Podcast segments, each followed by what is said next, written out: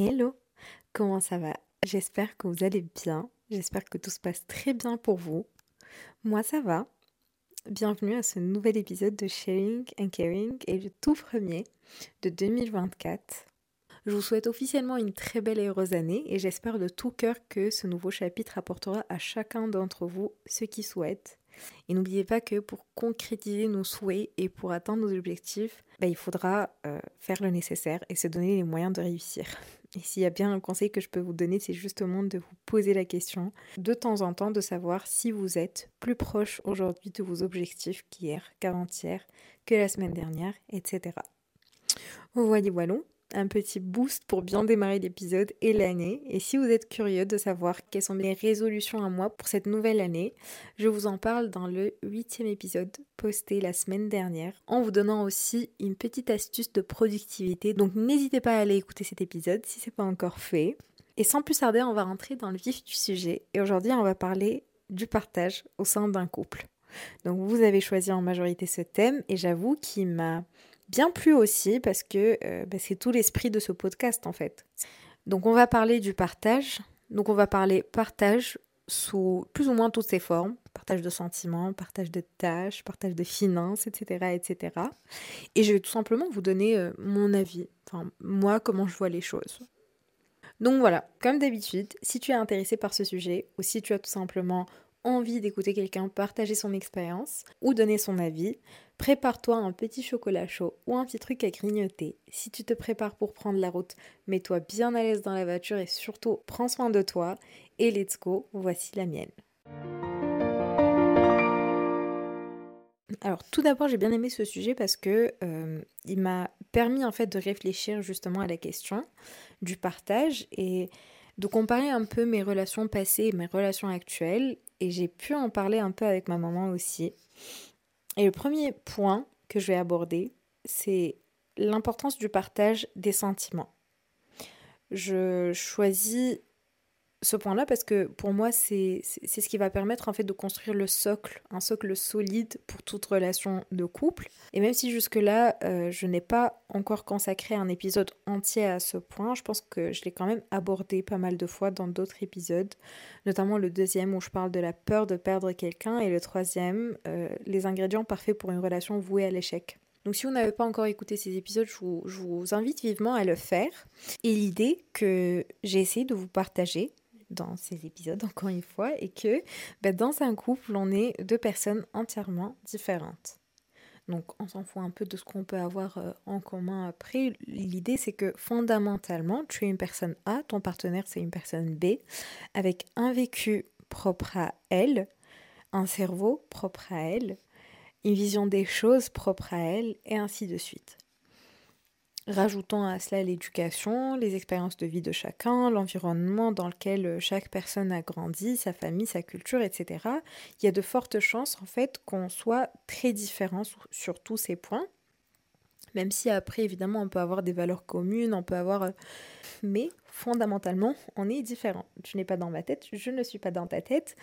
C'est sûr qu'on ne réfléchit pas de la même manière sur plein de points et qu'on ne voit pas les choses de la même façon dans plein de sujets.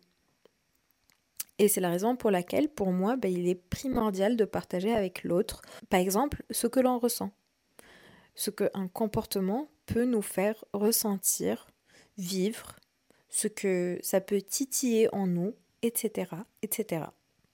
Pourquoi est-ce que euh, je commence par un exemple pareil et par ce point-là? Ben, Tout simplement parce que pour moi, l'une des choses qui peuvent bloquer une relation dès le début, et dès les premiers mois, voire les premières semaines, les premières rencontres, c'est le manque de partage. C'est le fait de ne pas se dire les choses. Je donne un exemple, je dis n'importe quoi, mais euh, imaginons tu, tu rencontres un mec qui te plaît beaucoup. Tu fais un premier date, un deuxième date, tout se passe très bien. Et puis un jour, il fait quelque chose que tu n'apprécies pas forcément. Dans ce cas-là, qu'est-ce que tu ferais? Je te laisse y réfléchir un petit moment. Tu peux poser l'épisode si tu veux. Moi, je dirais à la personne en toute bienveillance et vraiment dans un esprit de partage, bah écoute, tu as fait ça, voilà ce que ça m'a fait, j'aimerais qu'on puisse en discuter. Si c'est pas parti d'une mauvaise intention, alors c'est pas bien grave. tu sauras euh, pour les prochaines fois. Et si c'est ta façon de faire et que pour toi c'est normal, alors je suis désolée, mais pour moi, ça ne me convient pas. Je ne peux pas accepter ce comportement. Donc je partage et selon la réaction de l'autre personne et selon sa façon de voir les choses et de partager aussi à son tour, je peux savoir si ça pourrait fonctionner entre nous ou pas. Si cette façon de faire me convient ou pas. Et c'est là où tu commences réellement à découvrir la personne, tu vois. C'est vraiment en partageant et en disant les choses et en pas gardant les choses pour toi. Certaines personnes, j'ai l'impression, ont limite peur en fait de découvrir l'autre. Tu vois une façade, un profil qui te plaît et tu te dis bah je préfère m'arrêter là et me contenter d'une belle vue, d'une belle façade.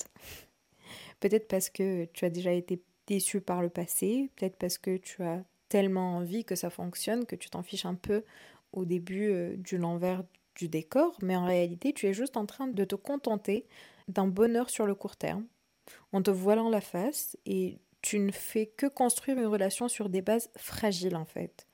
Une relation qui au final aura du mal à tenir sur le long terme. Et j'ai aussi tenu en fait à démarrer avec ce point parce que pour moi le partage dans un couple démarre dès le début. Et c'est la meilleure façon pour créer un lien solide avec la personne. Tu vois, comment on partage quand quelque chose ne nous plaît pas, que l'autre personne a fait et qui ne nous plaît pas, il faut aussi qu'on partage quand quelque chose ne va pas de notre côté des fois, il faut choisir la vulnérabilité, parce qu'il est nécessaire aussi de voir comment ton partenaire va réagir quand tu es vulnérable. Pour moi, c'est très important de voir comment réagit mon partenaire quand j'ai besoin de lui, quand j'ai besoin de son soutien. Est-ce qu'il va être là? Est-ce qu'il va savoir me remonter le moral, me comprendre? Est-ce qu'il va m'accorder en fait ce moment de faiblesse en gardant toujours en tête l'image de la femme forte qu'il a de moi? Parce qu'il a cette maturité de comprendre qu'on ne peut pas être fort sans être vulnérable et que ça va lui permettre à lui aussi en fait de se retrouver dans une sorte de safe place pour partager à son tour dans le, futur quand ça ne va pas. Un endroit où il n'aura aucune pression à se montrer fort tout le temps parce que s'il avoue que ça ne va pas, qu'il se sent pas bien ou autre, bah ça va toucher à sa virilité ou au fait qu'il soit un homme. Donc il peut pas le faire. Personnellement, je ne veux pas de ça dans mon couple. Et je pense que euh, des fois, c'est à nous, les femmes, de montrer et de, de, de, mettre un peu en confiance, en fait, nos partenaires pour qu'ils puissent partager aussi, tu vois. Moi, je me rappelle la première fois où mon copain m'avait partagé quelque chose en étant vulnérable. Je lui ai dit, en fait, je, limite, je l'ai félicité. Je lui ai dit que j'appréciais énormément cette vulnérabilité et j'appréciais énormément le fait qu'en fait il devait pas être dans son énergie masculine H24 se montrer euh, macho se montrer euh, pas du tout en fait. C'est que quand quelque chose ne, voit, ne va pas je préfère qu'il me partage qu'il me dise des choses que je puisse moi lui remonter le moral que de garder les choses pour lui et que ça se manifeste autrement plus tard tu vois.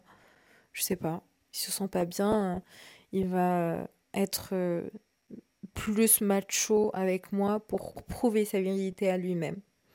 Ou qui va être méchant avec moi devant les autres pour se prouver que c'est un homme.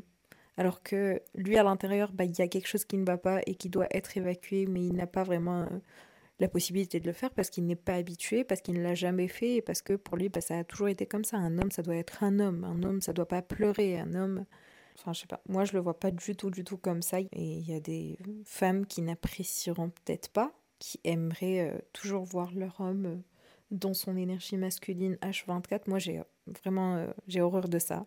Je sais que c'est pas naturel, je sais que c'est pas humain en fait, et j'ai pas envie que que mon homme ou que mon enfant plus tard, si jamais j'ai un enfant et j'espère que j'aurai un garçon plus tard et que je pourrais en fait l'éduquer justement sur cette base de partage quand ça ne va pas plutôt que de se renfermer sur soi-même et que ça se manifeste plus tard avec des comportements négatifs, avec des comportements agressifs et que euh, ce soit euh, à sa femme de subir et je le vois beaucoup autour de moi. C'est pour ça aussi que je tenais euh, à l'aborder ce petit point. Moi je le dis aussi souvent à mes amis que ton partenaire peut ne pas être habitué à ce partage, à partager ses sentiments, s'ouvrir, à se livrer aux autres, etc. Et c'est pas bien grave. Tu peux le faire toi au début. Tu peux toi instaurer cette habitude. Parce que dans un couple, on est aussi censé apprendre ensemble et le meilleur apprentissage est justement celui qu'on vit à deux en fait. Bien sûr, il y a une limite et je tiens à le préciser parce que je sais que plusieurs personnes trouvent ça normal de tout faire elles-mêmes, genre limite de faire fonctionner la relation seule. Et ça, c'est un non catégorique, je vous le dis tout de suite. Si tu es la seule personne à faire des efforts dans un couple, que ton homme ou que ta femme s'y habitue et que tu vois que tout repose sur toi, c'est pas bon en fait. Tu vas pas tenir sur le long terme ou alors tu vas finir euh, malheureux ou malheureuse. Donc pour résumer, cette base de partage de sentiments est essentielle en fait pour avoir une relation saine au sein d'un couple. Et à partir de là, tout le reste pour moi se fait naturellement. Aujourd'hui, en 2023, je ne conçois pas qu'un homme ne puisse pas aider sa femme à la maison ou dans des tâches ménagères. Pour moi, c'est inimaginable que qu'un homme puisse penser le fait de s'occuper de ses enfants, c'est un service qu'il rend à sa femme. Tu vois. La dernière fois, j'ai vu un TikTok d'une d'une femme euh, qui est aux États-Unis, en fait, une influenceuse et qui partage sa vie, son quotidien.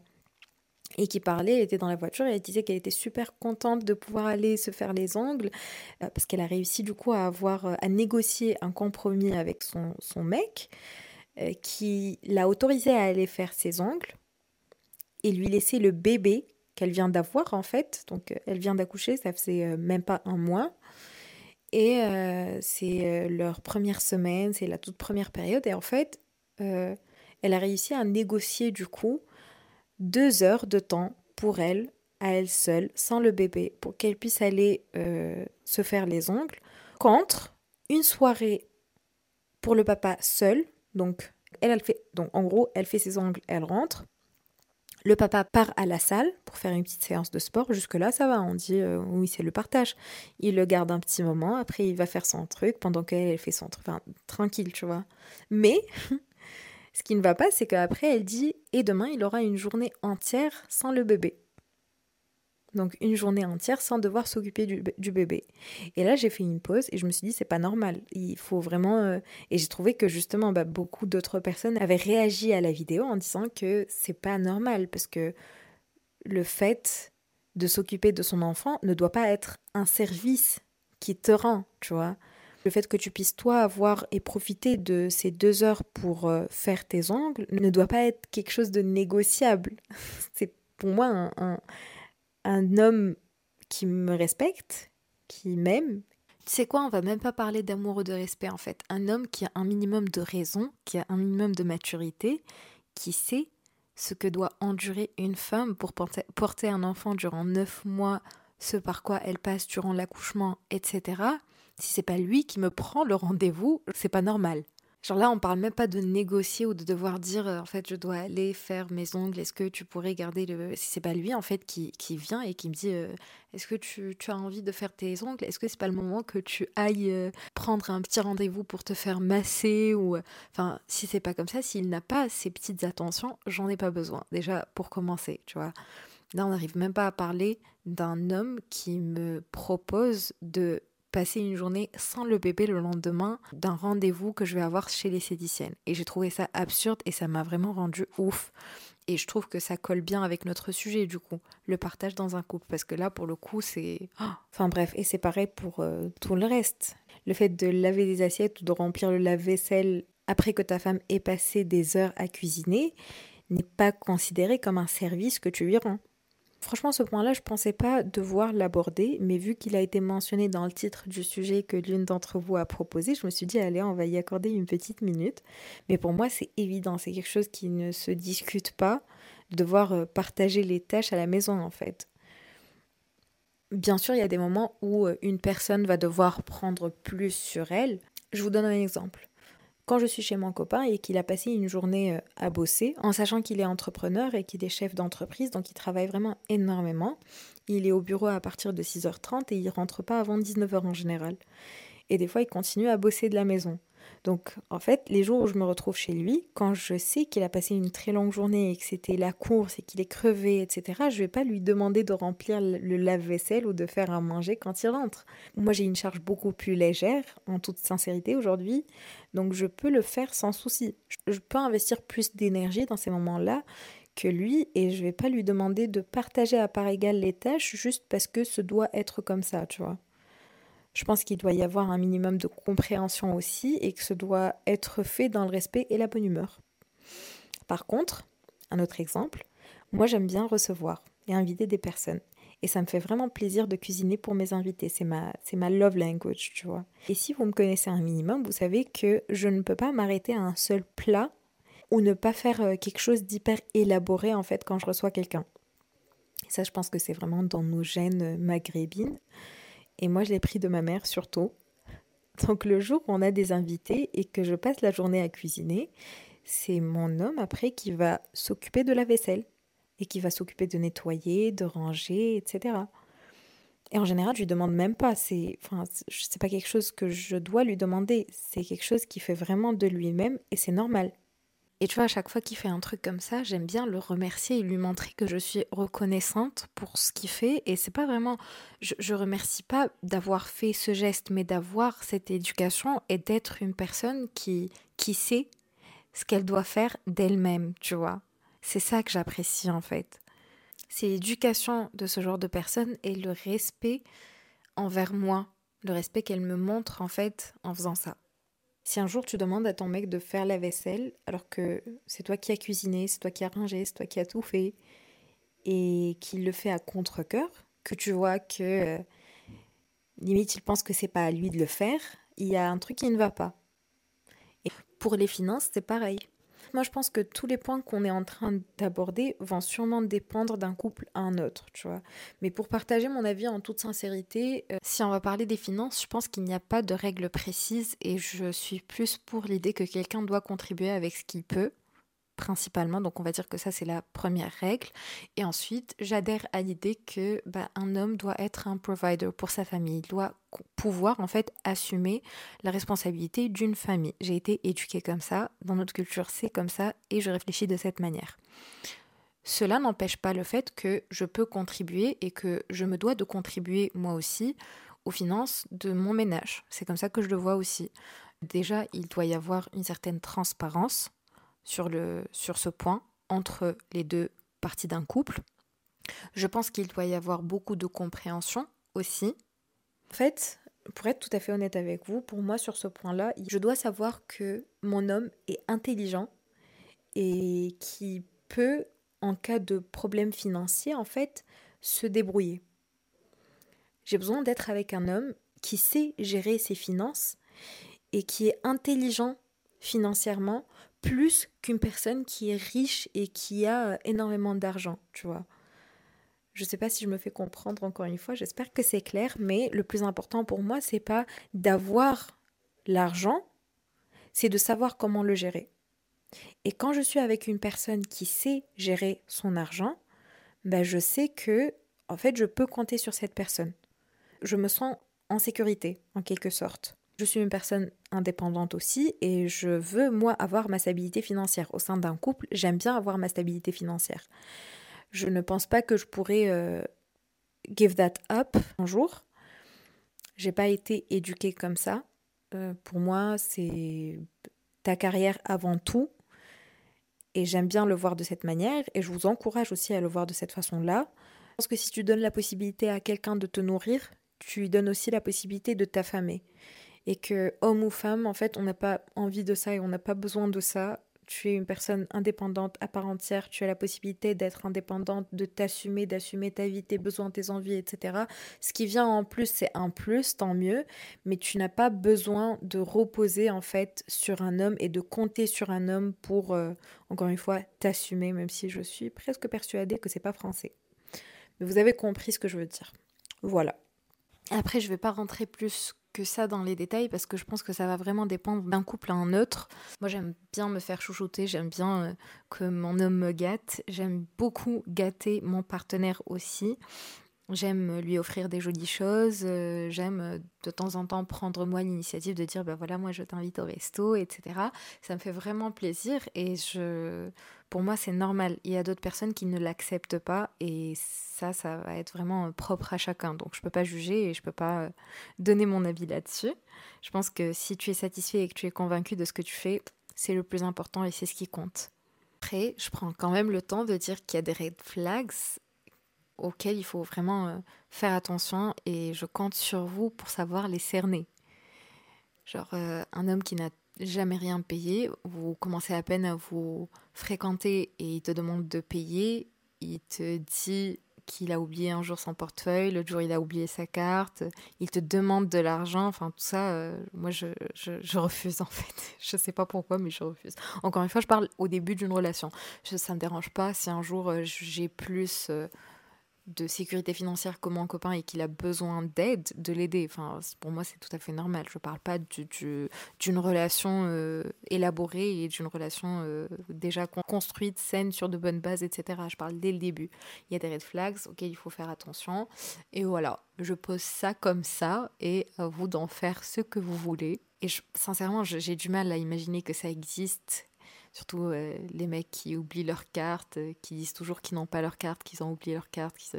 Si jamais vous avez vécu des expériences comme ça, venez me les raconter sur Instagram, on va trop rigoler. Mais voilà. Je pense que c'est tout ce que j'avais à dire sur ce point. Après, c'est dommage que mon compagnon ne soit pas là avec nous et qu'il ne participe pas à cette discussion et à cet épisode, je pense que je ferai bien une deuxième partie pour ce sujet et de cet épisode en fait où il pourra venir lui aussi et où on pourra parler plus en détail du partage au sein d'un couple et ce serait intéressant d'avoir son point de vue. Je lui demanderai, je vous tiendrai au courant. Dites-moi en tout cas sur Instagram si vous souhaitez qu'on fasse ça. Et euh, je vais finir par un petit conseil euh, c'est quelque chose qui me tient vraiment beaucoup à cœur et je sais que beaucoup de personnes sont très influençables par ce qu'on voit sur les réseaux sociaux et c'est tout à fait compréhensible. Essayez d'avoir un peu de recul sur ce que vous voyez par rapport au couple sur les réseaux sociaux. Pas tout ce que vous voyez est vrai.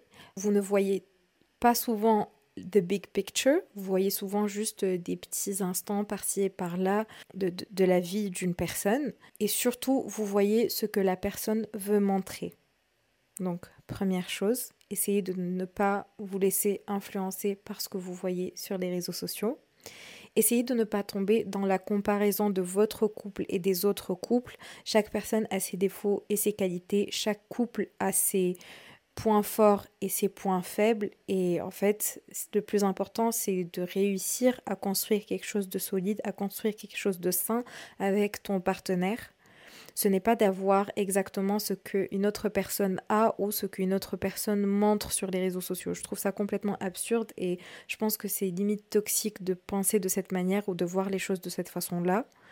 Et je prends le temps de vous donner ce conseil parce que euh, moi-même, j'ai été tombée dans ce piège à un moment donné. Et heureusement que j'avais assez de recul et assez de raison en moi pour prendre un petit moment et me dire, euh, mais non, en fait, je suis en train de tomber dans une comparaison toxique. Ça me fait limite me poser des questions par rapport à ma relation qui, pour laquelle je suis hyper reconnaissante et franchement, je suis très reconnaissante pour mon partenaire et j'apprécie énormément tout ce que, que j'ai, tout ce qu'on a construit et j'apprécie la personne avec qui je suis. Et des fois, euh, bah, les réseaux sociaux, ça peut être toxique et c'est pour ça qu'il faut faire très attention. Donc euh, voilà, je, je, voulais juste prendre un petit moment pour vous dire de faire attention à ça. Pas tout ce que vous voyez est vrai, rien n'est parfait, absolument rien n'est parfait. Le plus important, c'est ce que tu vis toi, c'est ce que tu veux toi, c'est ce que tu as toi. Si tu es contente, si tu es convaincue, si tu sais que la personne avec qui tu es t'aime, t'apprécie, te respecte, que c'est une bonne personne pour toi, tout simplement bah, c'est ce qui compte et c'est le plus important. Voilà, voilà. Je pense qu'on est arrivé à la fin de cet épisode. En attendant la deuxième partie où on va inviter monsieur.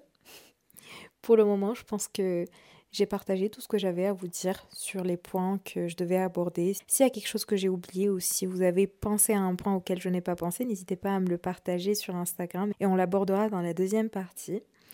En attendant, je vous souhaite une très bonne journée. Si vous êtes en train d'écouter cet épisode le matin, une très belle soirée. Si vous êtes en train de l'écouter, une très belle soirée. Si vous êtes en train de l'écouter le soir, un très bon début de semaine. Si vous l'écoutez le dimanche. Et je vous dis à la semaine prochaine. Bisous